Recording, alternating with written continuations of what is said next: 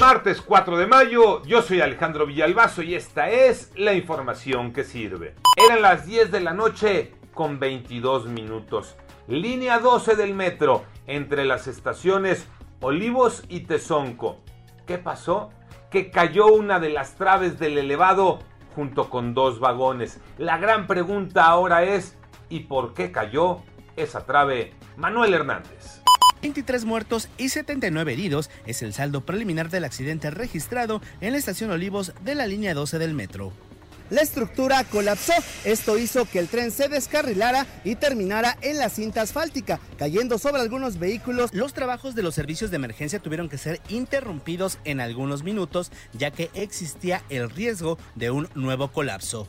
COVID-19 los números, Iñaki Manero. En la numeralia llegamos a 217.347 personas fallecidas, números oficiales. Además, la Secretaría de Salud reporta 2.349.900 personas contagiadas por el SARS-CoV-2.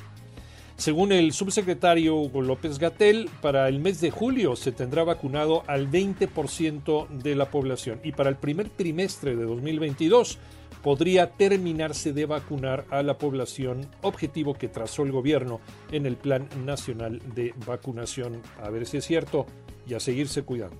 Tomás Boy, desempleado, Tocayo Cervantes. Así es, Tocayo, tú sí sabes, Tomás Boy, otro técnico que le entra a la feria de Cepillín. Mauricio Lanz, director general del Club Mazatlán, anunció que el jefe no continuará como técnico del equipo tras no llegar a un acuerdo para su renovación. El jefe Boy llegó al puerto en la apertura 2020 tras el fracaso de Juan Francisco Palencia. En ese torneo logró ganar seis partidos, empatar tres y perder ocho, sumando 21 puntos que no le alcanzaron para meter al equipo a la repesca. Yo soy Alejandro Villalbazo, nos escuchamos como todos los días de 6 a 10 de la mañana, 88.9 y en digital a través de iHeartRadio. Pásenla bien, muy bien, donde quiera que estén.